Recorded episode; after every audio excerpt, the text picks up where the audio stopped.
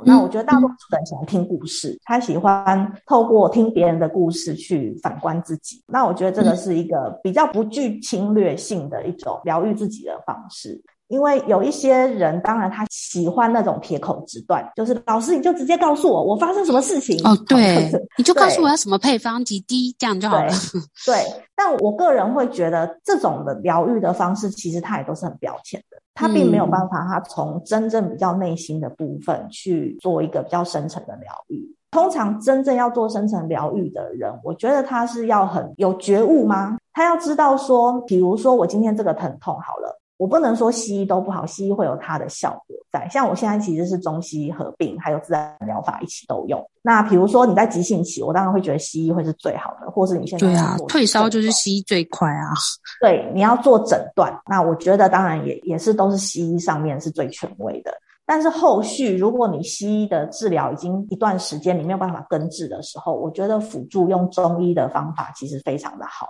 像我大概前几个礼拜就有一个朋友，嗯、然后一个男生，你知道他跟人家打架，去喝酒就跟人家打架，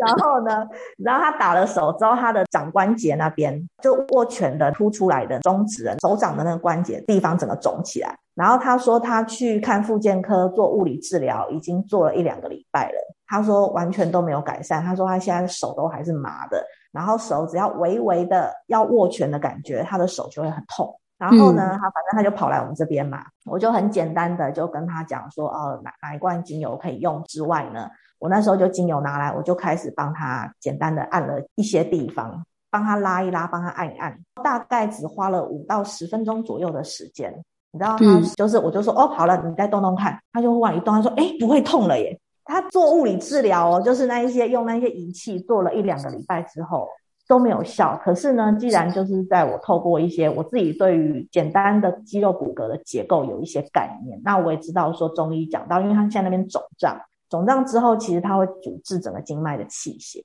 所以其实原则上你只要把这一些阻滞的地方稍微做一些伸展拉开，然后去顺一下这一些经络跟肌肉之后，其实我那时候就想说这样对他帮助应该会很大。但很好玩的就是，其实我只是真的就是这样帮他弄弄之后，他就说：“哇，我花了一两个礼拜去 复健。”不如我来这边给你按个五到十分钟，既然就，就是疏通的概念这样子。对，但我觉得就是我不能说西医不好，但是其实我觉得他们目前就是他们也会有他们的局限。那中医其实也会有他中医的局限。那芳疗我觉得它有他自己的优缺天花板。对对，所以其实我觉得原则上面来讲啊，就是我自己做疗愈这一行、助人者这一行这么久，我自己都还是会觉得。我喜欢的是把每一个我我所学到的东西把它合并在一起，对，就是没有互相排斥，就是每个其实都可以互相去搭配，去选择它相对来讲比较优秀的部分。是是是，最终这个人要怎么样去改变他自己的身体状态，不管是年老了，你刚刚讲到的他腹泻的问题，那我觉得这个其实很难只靠某一种的疗法。他就可以完全去做一个根治，甚至是其实我常常都会跟身旁的这些人讲说：好，你要处理一个过敏的问题，好了，你不可能只靠西药，你不可能只靠中医，你不可能只靠方疗。你如果你的生活习惯还是这么的差的话，我跟你讲，你好不了。对，对没错。对，这个就是没没有办法的啊，因为这个，哎，你用了再好的东西，你还是一直吃冰，你还是一直怎么样？对啊，你的体质的部分还是要去探究它的问题在哪里。对，那再反观到情绪部分，我觉得它也是一样的。你只是去把你表面上面的某一些不快乐，或者是把某一些压力疏通掉，可是你内在的那个最重要的那根刺，其实没有拔掉的话，它还是会一直让你发炎。所以我觉得这个就是、嗯、我我希望透过这本书啦，慢慢的让大家去呃练习。呃，你在抓精油，那如果没有精油这么多的人，书里面我们现在有出一些牌卡，那你可以透过用牌卡的方式，简单去抽一下，那简单再去看一下书里面的内容，你再去反观自己，练习慢慢去观察自己的内在。我觉得这样才有机会真的到我那个出版社。所以其实就是把自己当做自己的那个个案啊，就是每一个人都应该先反复的练习，把自己当做那个自己的个案，以后多练习这样子。对对对，你才会去知道说，其实你自己的内心在想什么。那我觉得大多数的人的心理状态其实没有差太多。我们遇到每某一件事情的时候，其实我们会出来的，不管是防卫机制啊，或者是各式各样的一些情绪反应，其实不会差太多，只是每个人最后表现出来的方式有一点不太一样。对，但是这个东西就是我觉得，就是你一定要先去认同、理解跟了解自己，你才有机会去想要有那个力量去做改变、做修复这样。对，可是老师，我问一个门外汉的问题哦，因为老师在书上写说，诶，如果没有精油排卡也是可以，但是有精油最好是用精油嘛，对不对？对。但但我的好奇就是，第一个我们要准备这么多支吗？还是说我们类型有到就可以的？嗯、然后再就是，我需要打开瓶盖再去感受它吗？还是我其实隔着瓶子就可以？好，如果是纯精油的话，因为纯精油它本身能量其实是最好的。我觉得其实真的玩精油抓周最准的，还是用纯精油去做抓周最好。那通常初学者，我都会跟我的学员讲说，你一开始当然不用准备这么多支，原则上你九大类型其中各挑选一支出来，也就是说你有九支精油其实就够了。那你就可以开始去练习做这件事情。对，那去做个案的咨询，其实光这九支其实也够。哦，因为其实我在书里面有做了一个九宫格，那那个九宫格里面都是这九大类型的大特征，就是比如说像我们十二星座里面，我们有把它分成什么火象、风象、水象，对，就是大概就是类似像这样子的。哦，你的木质可能就是比较像是土象这样，类类似像这样的说法。所以其实你只要用这种方式，你就大概可以先大方向去知道说，哦，我的大特质是什么。那如果你真的很想要再去看西部特质的话，当然你去添购精油，其他的。那如果对其他精油也可以，但是像是也有人在问我说，如果他真的没有那么多精油，或者是他本身其实也不是芳疗的爱好者，但是他对这样的议题是很有兴趣的，嗯、他透过只用牌卡，甚至昨天还有人问我说，那我如果只翻书可不可以？用翻书翻到哪一页，我就是哪一只。我说当然。哦诶，有一派 是这种，就是那个叫解答书，有一本书叫解答书的概念。对对对，这个也可以，因为我觉得这个其实如果不用精油啦，用牌卡或者是用书等等的，它就是一个媒介，它就是用过透用透过不同的方式去呃理解我们自己内心可能不同的人格特质，就是这样而已。因为我们人的人格特质其实很复杂的。会一直在变，对对对，所以有的时候其实不一定就是说你自己当下吼，就是一定哪样是最准。我这个东西不是追求准，而是我希望你们是透过这样子的一个对应去练习认识自己更多的不同的内在。那哪一些的内在是失衡，你需要去做调整。那我们后续也再来练习做调整。但我也会推荐大家，如果那支精油一直出现在你前面，你还是得要把它买下来，好好的用一下。是啊，是啊，因为如果书什么一直出现，对对，会是最好。而且其实你刚刚有讲到，哎，要不要打开去闻这件事情？嗯，那我觉得通常啦，会是喜欢这个味道的。比如说，我遇到最多学生啊，你知道柑橘类精油，通常都是很多人刚开始会入入手的。嗯，然后我自己在办公室里面也做了一些很简单，我那个九宫格里面的一个测试。其实很多人这个测出来都是柑橘类，光用那个九宫格，他们在看那个文文字上面叙述的时候，他们也都先选，然后到后来发现他们对应到都是果实类的一个特质这样子。嗯、通常你会喜欢哦这支精油的味道，大部分就是你想要呈现这样子的特质的你，你希望别人刚开始认识你的时候，你就是这样。哦，对，因为你你自己很喜欢嘛，好，然后所以你希望别人也是这样看待你的，所以大部分果实类的，就是给人家比较 peace，比较没有侵略性，然后是一个快乐、阳光的、温暖的人。所以其实你会看大多数的人，其实他是想要呈现这样的特质。我希望我在你的心目中，我是一个这样子的人。嗯，我觉得这蛮蛮好的。那讨厌又又是另外。对，就是很。我就正想要问这个。那每次上课看同学在闻精油的时候，我都觉得很好玩。对，第一堂课我就大概知道他们的个性是怎么样。对啊，比如说很讨厌，然后就说老师我超讨厌这个味味道的。然后，对啊。对，然后通常这一类的，就是其实有可能是你自己很讨厌这样子的特质。嗯。比如说，呃，我一刚开始我都没有那么喜欢根部类的人。好像岩兰草啊、姜这一类的，我都不是那么喜欢，也不是很常我在调油里面出现的。那我到后来去反观我自己的状态，嗯、因为你知道我我本身是水瓶座的，嗯嗯，我本身哈是很爱变来变去的。对，要我就是很固定在一个地方，然后沉沦下去，其实对我来讲，我我不是很喜欢这样的生活，反而很辛苦的感觉。对，我会觉得很辛苦。所以其实那种很沉重的东西，其实反而是很早期的我，我是很不能接受这样子的味道。我到后来就反观，原来其实是因为我其实对于这样子的安定，对我来讲是一种无聊哦。然后所以我其实不是那么的能接受。但当然到现在这个年纪啦，嗯、稳定对我来讲也还蛮重要的。我也才发现，我开始慢慢的越来越喜欢根部类的精油。哦，所以对我觉得蛮好玩，就是你在看待每一支精油的时候的喜好，其实你也会呼应到你现在对你这个人的一些喜好。嗯，嗯，所以现在不喜欢也是可以先放着，也许你过了两年。诶，你突然就会又爱上他，或者你在遇到一些人生的困境的时候，比如说你现在诶顺顺的，然后你现在突然遇到一个很大的 trouble 是你无法解决的，那你可能先不要选你平常在用的这些喜欢的，去选一下那些你可能前面很讨厌啊，或是没那么需要的一些精油，搞不好它会给你一个不一样的突破点，这样子。是啊，是啊，没错。诶，这种观点我觉得蛮有趣的，因为我真的蛮常遇到学生，就是你像真正薰衣草，大部分应该都很容易接受，但是也有学生是极。端讨厌这个真正薰衣草的，嗯、就是他们就说哇那个好臭，然后我有时候会说嗯这个应该是一般人就是接受度最高，因为基本上没有一家卖精油的没有卖真正薰衣 草，对，所以我觉得说你是不是已经觉得你受够了一直去照顾别人？哦，对，这是有可能的，因为真正薰衣草一直以来都是给人家安抚跟支撑的那种概念。诶，我觉得有可能他可能是已经当你的这个大姐这样子，比如说哦，他一直以来都是当被爸爸妈妈要求说，哎，你就是姐姐，你就是要照顾弟弟妹妹啊，类似这样，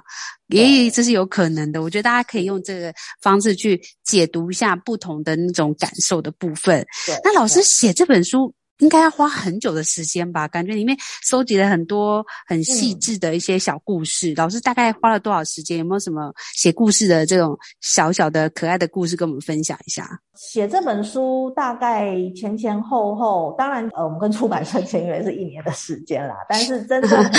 开始写，大概就是后面大概四个月的时间是。那老师你也算是效率比较高的诶、欸对，我真正开始沉沦下去的时候，我就还会还蛮沉浸在 这样子的环境里面。对，那所以就是大概花了这一些时间。不过因为其实这一些的故事啊，跟这些东西，因为我自己都有在授课嘛，所以其实对说实在本来就都有一些资料，只是没有去把它统整起来。对，比较多在整理的部分是吗？对对对，那当然故事会去润一下，因为。总是不能让大家知道这是谁这样子，再修饰一下。对对对对对，就是会稍微去改一下。但是其实这些都是在我生活中本来就有的东西。那我觉得，当然我今天都不先分享别人啦，哈，我都先从我自己去做分享。嗯、那我自己当然，我我早期第一次玩精油抓周的时候，我真的是完全对这东西是不屑一顾，因为我觉得它什么鬼，就是，我 我不是一个很爱算命的人。就是我从小到大其实没有花过钱去算命过，对、嗯，所以就是我本身对于这一块，就是我不能说我不相信，只是我会觉得，其实你要了解自己，照理来讲，自己应该是最了解自己的人。对，对，那你为什么要透过别人来去了解？告诉你这样子。对，那因为刚好就是我自己在念研究所的时候念的也是心理那一块的东西，所以其实我觉得我到后来我对我自己还算蛮认识的，所以蛮多学生都会问我说：“哎、啊，老师你会不会抓周？”其实我真的几乎不在抓周的，嗯，我不太会为我自己抓周，因为我自己很清楚知道我现在发生什么事情。那我自己也会很坦跟人家讲我发生什么事情。那别的同学说：“哈，老师你也会这样哦？”我就说：“会啊，我也是人呐。”哦，你们会发生什么发生？对对。也是会骂小孩的，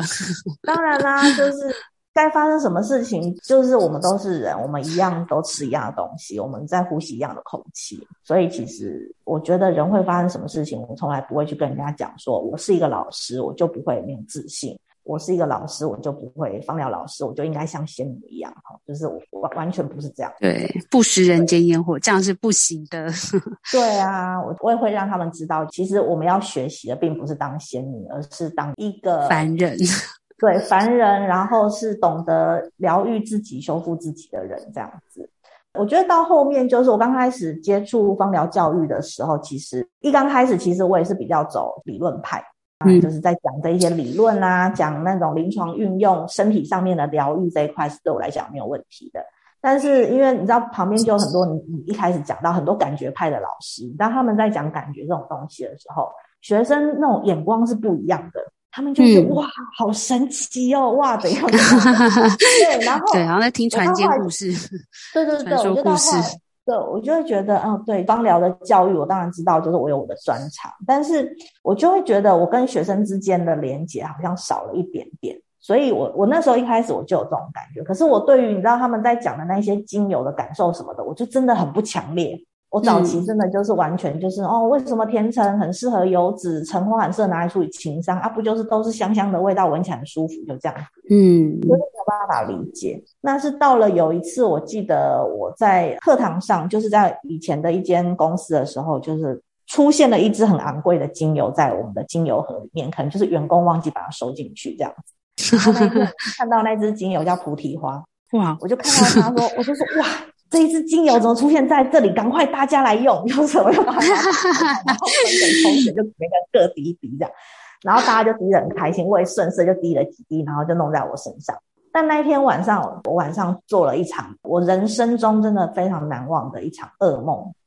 然后那场噩梦就是，我觉得自从那一次之后，也渐渐的开启我自己对于精油的比较偏情绪心理这一块的一个特别的感受，这样。那一场噩梦，因为我觉得刚开始我从医护要跳到芳疗这边来的时候，我自己也曾经有卡一小段时间的关，就是我一直以为老师他就是一个很单纯的教职的工作，但殊不知其实要偏向是补习班的老师，不是学校的老师。你知道补习班的老师他会有招生的压力，会有招生的压力，对，就是我们也是会考量到说啊，我这班学生上完课之后。怎么没有人后续继续报名呢？我们这一班课上完之后，怎么就是销售的状况怎么样？什么什么的，就是因为有不同的老师嘛。那你就会看到已经是老手的老师们在一班上完课，有多少人又报名，然后他们又买东西什么什么的。那虽然说公司没有给我压力，但是其实我我自己会对于我自己就是想说，那我自己在做讲师这一块，我觉得我的价值在哪里？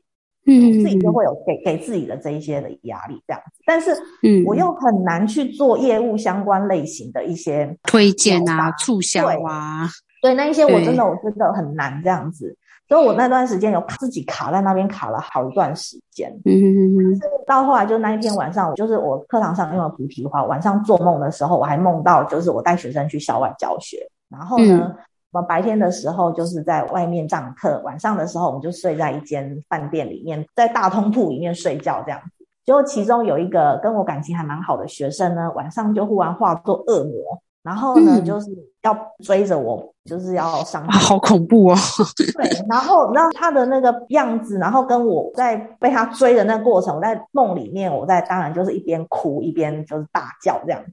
嗯，我就说你为什么要追我？就是我们就大大概这样子哦。然后到后来吓醒，是因为我第一次做梦，梦到现实的我也在大吼大叫。哇！我不是只有在梦里哦，我我是被我现实大叫的声音吓醒。哦，就自己也做出这样的反应出来。对对，就是我醒来之后，我一直在思考这件事情，为什么会做这个梦。我到后来才发现，其实跟我当时我的内心给自己的一些压力，其实是非常有相关的。嗯，那到后面我当然就是找了一些对的人去解决这件事。比如说，我就去跟我老板谈啊，然后我老板就说：“嗯，你怎么会这样想？我都没有给你压力，什么什么的。”对。到后来，我觉得我慢慢的有去解决这些事情，好，去面面对这样子的一个问题。那当然，现在这个东西已经不成为问题了。可是自从那一次以后，我觉得精油的东西，我自己的心啦，好像慢慢的愿意去打开，让精油进到我的心里面来。然后我会慢慢的去感受这样子的气味，在我的心里面可能会有什么样子的特别的一些感觉出来。好，当然我现在还不是属于那种灵媒派的，但是我会有。感受，那所以大致上面，我觉得这个是我的一个一刚开始为什么会开启这个小小的一段路的一个小故事。我觉得这是对我来讲人生蛮有趣的一个时间点。这种感觉有没有像是，其实你也应该走到这边，但是借由这个很特殊的这支精油，有点像是强力疏通你这样子，让你去很好的去面对这个恐惧，他就直接把这个恐惧小小的变成一个很大的恶魔，这样让你不得不去面对的那种感觉。是啊，是啊，我觉得真的，对，我觉得蛮有趣的一个经验呢。嗯嗯，对，我觉得其实很多学生在用油的时候，不少人会有遇到像这样的状况。就梦用了某一些精油，特别容易引梦，会做梦。对对对，对，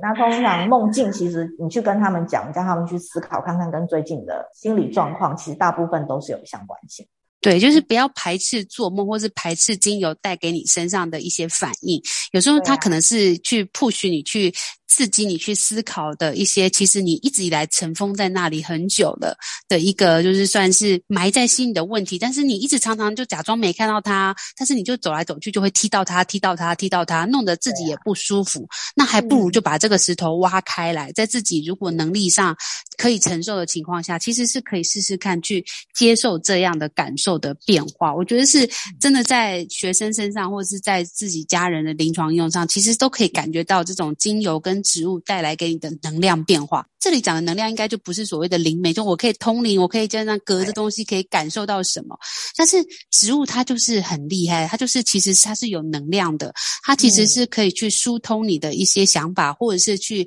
反映出、反射出你的内心的一些状况，或者是身体的一些状况。我觉得是真的是。蛮有趣的，跟老师聊真的收获很多，但是我还是忍不住想再问一个问题。刚刚感觉好像要结尾，对不对？没有，我们没有要结尾，我们要再问一个问题，因为其实很多的人啊，就是对于芳疗师这件事情，其实都是会有一点。疑惑的，就是毕竟这在台湾啦、啊，就是没有那么的风行，或者说呃正要刚开始变多的一个状态，就是它好像还不是一个正式。比如说像我们护理师啊、护士，然后医师啊、呃、老师，像这种行业都是已经算是，虽然也都是在工业革命开始以后才慢慢出来的这些职位，但是这些职位它至少也 run 了，比如说一百年了。可是芳疗师这个职位，或者说这个算是工作也好，或者是这个派系也好。好，很多人都很好奇，那这个到底是一个什么样的状态？那很多人也都会说，嗯、那我要成为芳疗师吗？都会抛出这个议题，嗯、或者说我可以靠这个来赚钱吗？他这个真的有可能变成是一个像护理师啊，还是什么样的一个东西？老师是怎么看待这个芳疗师这个名词的？嗯，我觉得芳疗师在台湾的名词是很模糊的啦。嗯，因为我觉得第一个，我们的法规上面它并没有一个相关的工作别对应这样子。对，所以我觉得以目前来讲，大多数的人认为的芳疗师可能都还是在做肢体疗愈为主，就是按摩就对了。对对对，就是在做一些身体按摩这样子。但是当然啦，你自己真正踏入芳疗界之后，你会发现一个好，我所谓的好是好的 芳疗师。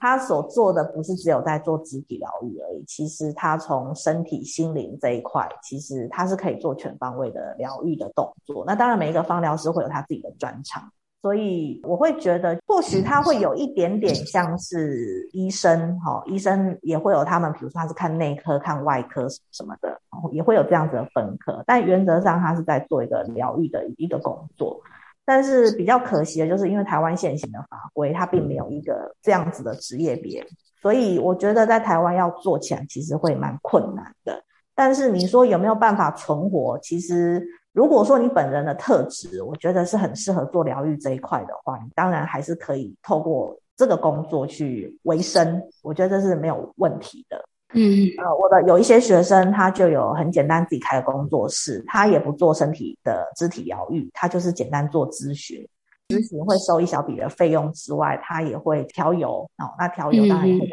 收一笔的费用，嗯、但是其实说实在，这些都是不合法的啦，就是对。对，所以这就是很蛮困难的地方，但是还是都有人有有在这样做。哦，就是对，你要做大，我们就是比较偏私下朋友这样子的互相帮助。对，就只能打出来，应该算是克制化了。这样，我们卖的是克制化跟脑袋知识这样子。是啊，是啊，当然我觉得 OK，但是大多数你如果真的要用这个来赚大钱或是什么的话，我觉得除非你自己口袋非常非常深。哦，然后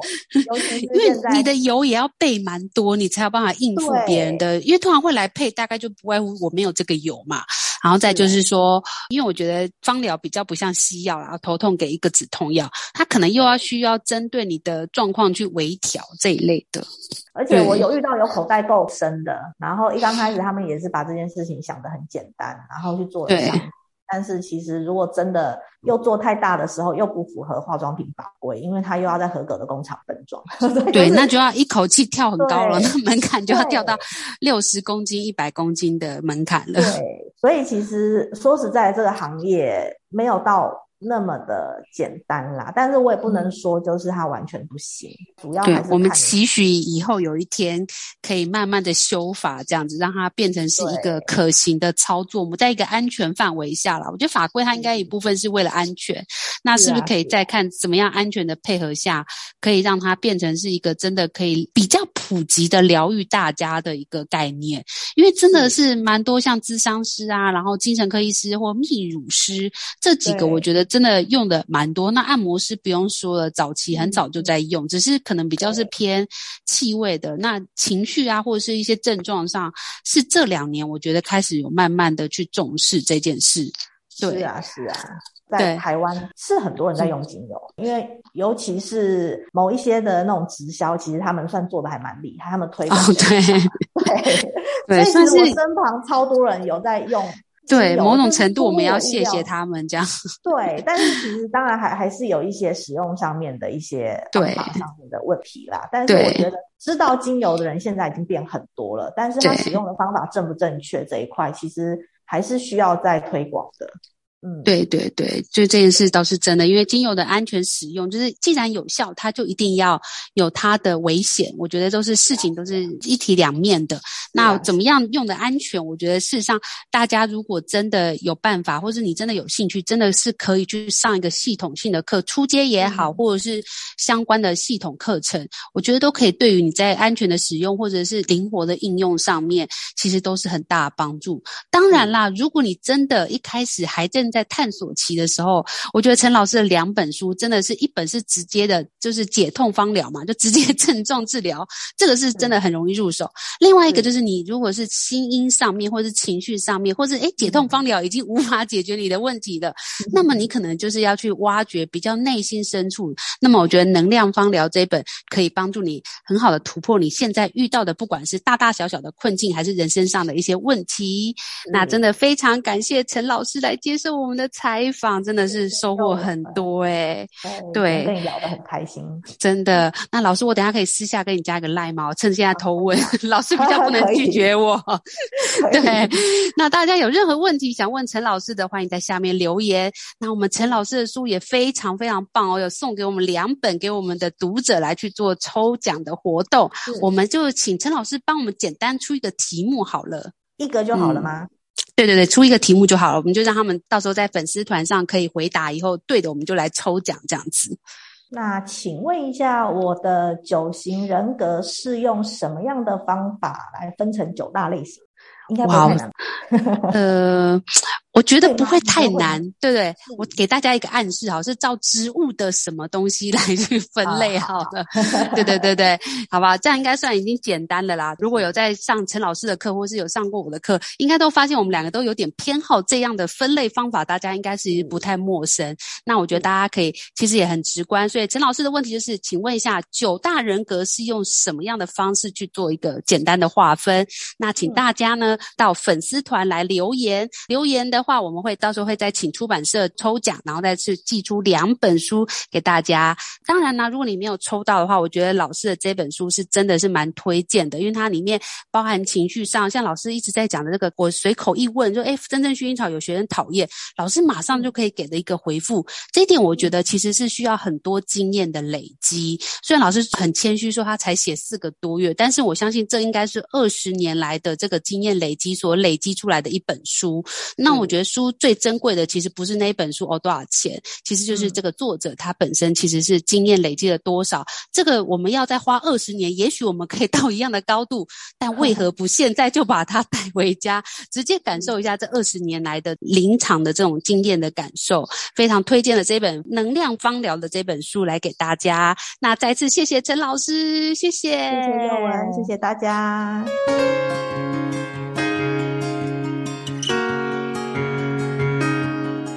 这期节目的最后，真的真的很谢谢陈老师来跟我们聊这么多。其实陈老师真的是一个非常健谈的人，在跟他聊的过程当中，都可以感觉到他对芳疗的热情，跟一些嗯很想跟大家分享的许多芳疗的大小事情。那如果你觉得收听节目有点不够过瘾，欢迎你去购买陈老师的新书，还有卡牌的组合，能够让你感受一下陈老师对于芳疗的一些见解跟热情的能量。那当然啦。也一定要记得，我们节目的最后，陈老师出了什么样的小题目呢？欢迎大家到我们的芳香闺蜜脸书粉丝团去留言出老师的题目是，请问他的九种人格是用什么样来去做分类呢？这是一个很简单的答案，请大家一定要上去我们的芳香闺蜜聊聊天的粉丝团专业去留言哦。那一个礼拜以后，我们会去抽出得奖者。那这个得奖者呢，会由出版社呢去赠送两本。注意，我们会抽两个人赠送两本这个陈老师的新书。那当然没有抽中的朋友也不要气馁，可以自己赶快赶快上网订购，因为它的卡牌其实是有限量的哦，数量也没有剩很多了。有喜欢的朋友可以上网去订购陈老师的书籍加卡牌的组合。那也真的很开心能够认识像这样子很厉害的一个芳香闺蜜。那当然，各位听众朋友，如果你也是有很多好事情要来跟我们分享的芳香闺蜜，也欢迎来信到我们的信箱里面，我们也很乐意来跟你在空中相见哦。那我是叶文，谢谢大家今天的收听，我们下礼拜再见喽，拜拜。